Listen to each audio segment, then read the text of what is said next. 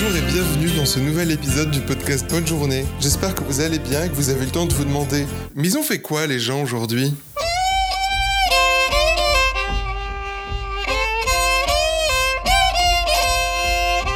Et you tété, mercredi passé.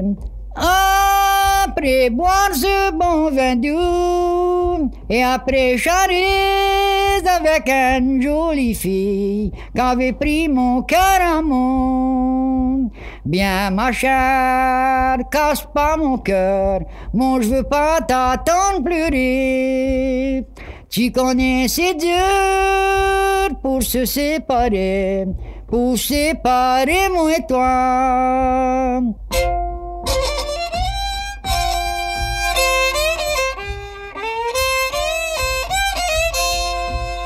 Je m'appelle Odette, j'ai 89 ans, j'ai trois enfants, six petits-enfants et une arrière-petite-fille. Qu'est-ce que tu as fait aujourd'hui? Aujourd'hui, c'était une journée monotone, j'ai pas fait grand-chose. J'ai fait un peu de ménage, très peu, un peu quand même. Puis j'ai préparé pour la journée, j'ai mis ma table, j'ai préparé les plats, disons, longtemps à l'avance pour être tranquille après pour les exécuter. Après, bon ben, vous êtes arrivés, on a été en compagnie pour le repas. Après le repas, on s'est mis à jouer au Scrabble. Donc j'ai joué au Scrabble avec vous. J'ai pas fait grand chose d'autre aujourd'hui. C'était une bonne journée aujourd'hui? Ah oui, certainement. Déjà rien que le plaisir de vous voir et de vous avoir autour de moi, ça me fait énormément plaisir. Et comment tu l'as comment tu l'as ressenti euh, l'année 2020 toi? Très triste, avec toutes les privations qu'on a dû s'imposer, euh, de sortie, de communication. C'était très dur. Vivement qu'elle soit terminée et espérons que la prochaine sera meilleure, malgré les mauvais auspices qui se présentent. Parce que toi du coup tu as vu beaucoup moins de monde comme cette J'ai vu année. beaucoup moins de monde. Autour de moi, rien qu'à la résidence, on a été privés les unes des autres pendant plusieurs mois. Après, on a repris petit à petit les activités. La famille, j'ai quand même vu les filles. Elles venaient régulièrement une fois par semaine. Mais ça a été très dur. Dans les journées d'isolement, c'est la communication. On arrive à s'occuper, mais c'est la communication qui nous manque avec les personnes environnantes. C'est-à-dire le bavardage. Et, euh, Voilà, c'est ça. Ça nous manque. et comment est-ce que tu vois l'année euh, l'année 2021 pour toi Ou comment est-ce que tu la veux peut-être aussi Ben, je, je la voudrais moins sévère, moins stricte sur les rencontres, sur les sorties, sur les, les occupations que nous avons ici. Plus de variété, disons, avec davantage de personnes. Euh, Pour le moment, c'est un nombre restreint. J'aimerais qu'on retrouve les, procédés d'avant, disons, avec tout le monde. Quoi. Et surtout qu'on ne soit pas empêché de sortir à nouveau, parce que ça, c'est quand même euh, très dur. Faire faire les commissions, tout ça, on vit par procuration, on vit pas. Qu'est-ce que ce serait pour toi une journée idéale? La journée idéale, c'est de ne pas se réveiller trop tôt, comme je le fais toujours, dormir un petit peu plus longtemps le matin, préparer tranquillement mon petit déjeuner en lisant mon journal, parce que c'est ma première occupation du matin. Après, vaquer un petit peu euh, aux occupations ménagères.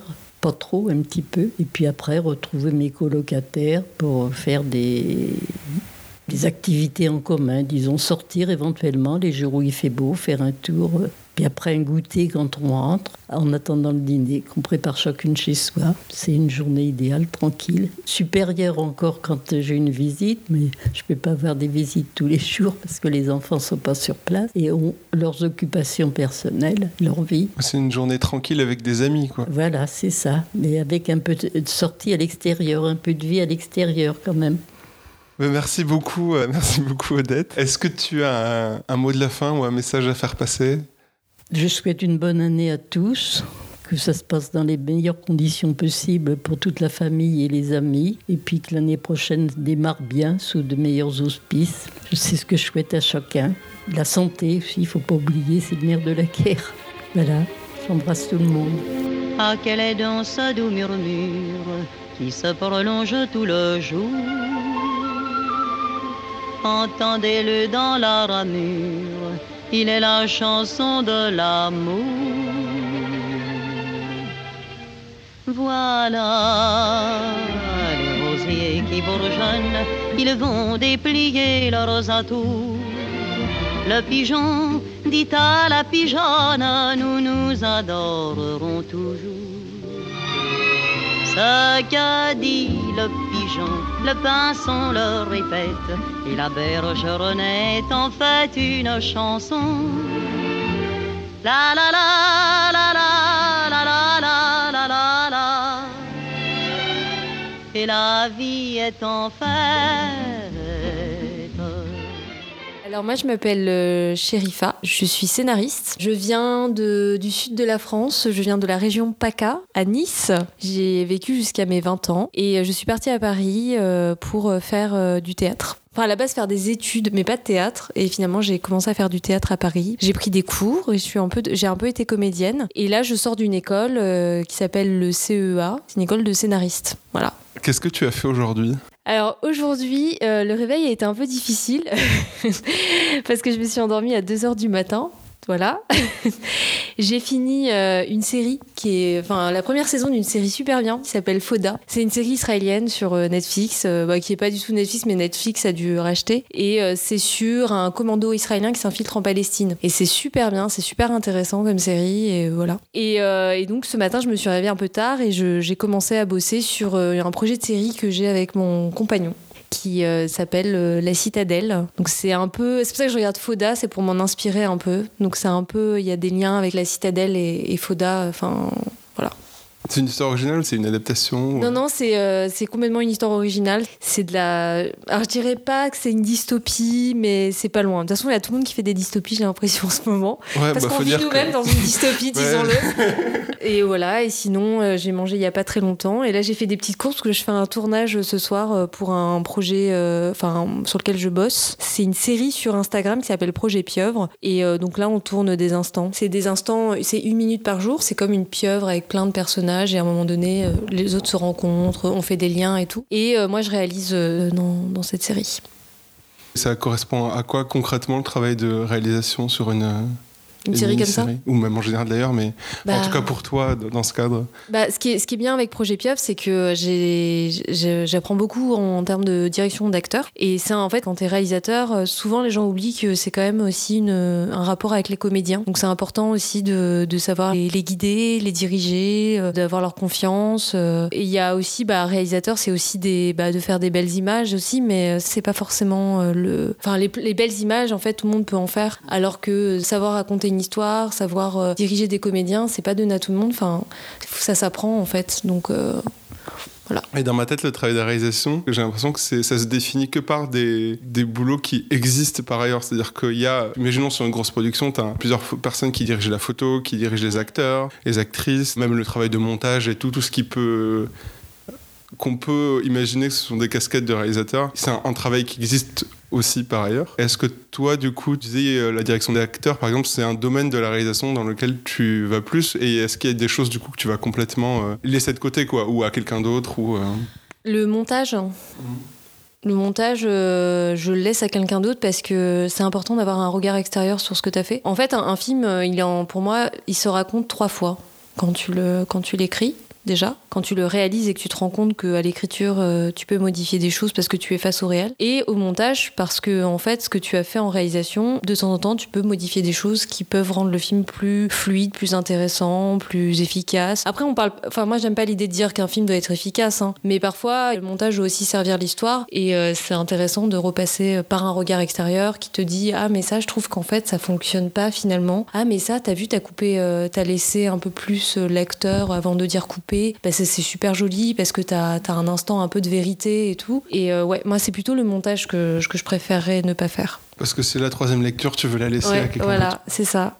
Mais que là, dans le projet Pieuvre, t'écris toi-même ou Non, pas du tout. Moi, je suis vraiment dans. En fait, Projet Pieuvre, c'est vraiment. euh, on, est, on est beaucoup dans l'équipe. Alors, je sais plus combien, mais je pense qu'on doit être une quinzaine. C'est une série de Arthur Vautier. Donc, lui, à la base, il faisait tout tout seul euh, montage, euh, réal et tout. Et ça fait deux ans qu'il a ouvert le projet à plus de monde parce qu'en fait, il peut pouvait pas tout gérer tout seul et puis la série a commencé à avoir du succès. Moi j'ai intégré le projet en tant que comédienne pendant le confinement parce que le pauvre il s'est retrouvé en fait à devoir se filmer lui-même pendant le confinement pour continuer la série. Parce qu'en fait le, le- le but de la série c'est que c'est un instant tous les jours, c'est censé coller, enfin, c'est censé se passer le même le, le jour où c'est posté mais en fait non, enfin on tourne toujours un mois avant ou deux semaines ou vraiment quand on a la bourre une semaine avant. Et en gros, c'est voilà, c'est des trames sur des personnages. euh, c'est plutôt axé sur, euh, enfin, des personnages queer et des, des, des gens aussi qu'on voit pas, des histoires d'amour qu'on voit pas du tout. C'est pas du tout hétéronormé. euh, Enfin, tout ce qu'on peut voir dans la fiction. et, et là, non, non, c'est plus sur des histoires d'amour homosexuel.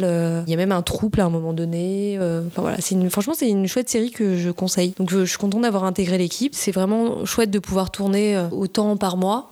Parce que tu vois, quand t'es réal et tout, des fois tu fais pas grand chose pendant quelques temps. T'es en train d'attendre un possible projet, une possible. Enfin, de. Enfin, t'attends des financements, t'attends ci, t'attends ça. Et ce qui est cool avec Projet Pieuf, c'est quand même t'es sur le terrain et tu tournes, quoi. Donc ça, c'est cool.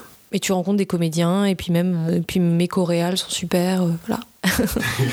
Et du coup, dans le concret, euh, quand tu vas rejoindre le plateau, ça va être pour, euh, pour euh, superviser en fait le tournage, diriger du coup sens direction d'acteur, Ouais, et un peu tous les trucs techniques, tu vas un peu chapeauter Non, quoi. alors en fait, te- technique, normalement, on a un cadreur qui est toujours là, parfois non, mais qui s'occupe de tout ce qui est technique et tout, nous on n'a pas à s'en occuper. Et euh, en fait, en général, on est deux réals. Donc il y en a un qui s'occupe plus du cadre, de, de ce que ça peut donner, en parlant avec le cadreur, et il y en a un autre qui euh, dit aux comédiens euh, la, la direction dans laquelle ils peuvent aller. Et puis après, il y a un échange pendant, euh, pendant le tournage, enfin pendant la scène en question. Et quand tu dis que tu écris euh, donc ta, ta propre euh, série, c'est un travail que tu fais en ce moment qui est sur euh, de l'écriture de trame, des dialogues ou Non, le séquençage d'épisodes? Non, pas du tout. Là, pour le moment, c'est vraiment, on est vraiment à la jeunesse du projet. Mais là, en fait, je suis sur plusieurs projets. mais en gros, celui-là, c'est vraiment la jeunesse. Et en, en fait, ce qu'on nous on veut faire, c'est une mini bible. Et euh, le proposer à une maison de prod, être optionné et pouvoir euh, ensuite euh, passer à l'étape supérieure, euh, pouvoir l'écrire et, euh, et pouvoir ensuite euh, le vendre à une chaîne ou une plateforme. Après, notre série, bon, je dirais dystopie, mais je pense plus science-fiction, je pense. Mais euh, ça, dépendra de. bah, euh, je pense que ce qu'on veut faire, c'est quand même une série avec des moyens. Donc euh, ça peut prendre du temps en fait. Mais euh, voilà. Mais ce qui est important quand tu es scénariste, c'est de aussi euh, faire plusieurs projets à la fois. Parce que si tu restes bloqué sur un seul projet, tu vis une frustration déjà. Et euh, parce que bah, ça prend énormément de temps. Et puis euh, c'est bien de lancer des, des projets un peu partout. Et ça t'aide aussi, genre tu, tu laisses un projet euh, mûrir parce que tu as trop été dessus, revenir plus tard avec de nouvelles idées. euh, et en attendant, tu as nourri d'autres histoires et tout. Donc euh, pour moi, c'est important de faire ça, ouais. Voilà. Et aujourd'hui, c'est une bonne journée? Ça va. C'était pas hyper. euh, Ça va. Mais en fait, je me suis levée tard, en fait. Donc, euh, ça ça m'a trop saoulée. J'arrive plus à me lever tôt, là, depuis euh, que le soleil se couche à 16h et se lève à 9h. Et euh, j'ai. je sais pas, en plus, les, les cafés me manquent, euh, les bars me manquent. Enfin, enfin, enfin, l'ambiance, les gens, enfin, tu vois, je trouve ça tellement triste là. J'ai l'impression de vivre à, Châteauroux, quoi, ou à Bourgoin-Jallieu, quoi. Je... Enfin, j'ai rien contre ces villes, mais non, mieux, j'ai l'impression de vivre à Nevers. tu vois, genre juste, euh, il se passe rien, quoi. En plus, euh, j'avais un peu d'espoir, quoi. Enfin, je suis quand même de nature pessimiste, mais avec, avec ce qui se passe avec le vaccin et tout, je me dis, ah, cool, on va pouvoir enfin un peu revivre. Et non, maintenant, il y a une variante anglaise. J'espère juste qu'il n'y aura pas de sixième vague euh, en avril comme, pour, comme l'année dernière. Parce que moi, vraiment, il y avait mon anniversaire, mais vraiment là, là où il y a eu le pic, quoi. et euh, j'étais un peu deg. Donc, euh, Et comment tu l'as vécu l'année 2020 Là, on est début janvier Ouais. euh, 21. Très mal. hein. Honnêtement, je l'avais très très mal vécu.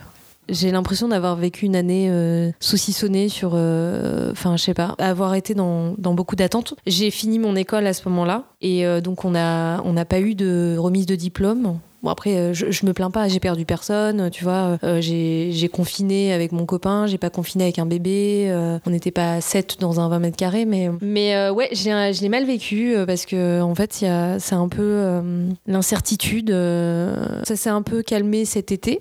Je me sentais un petit peu mieux, vite fait. Et euh, en septembre, j'avais un peu plein d'espoir. Et puis, euh, je sais pas, là, euh, octobre, ça m'a un peu. euh, en fait, on, y a, tout est décalé. Même moi, en termes de taf, tout est décalé. euh, et euh, ça, me, saoule un peu, quoi.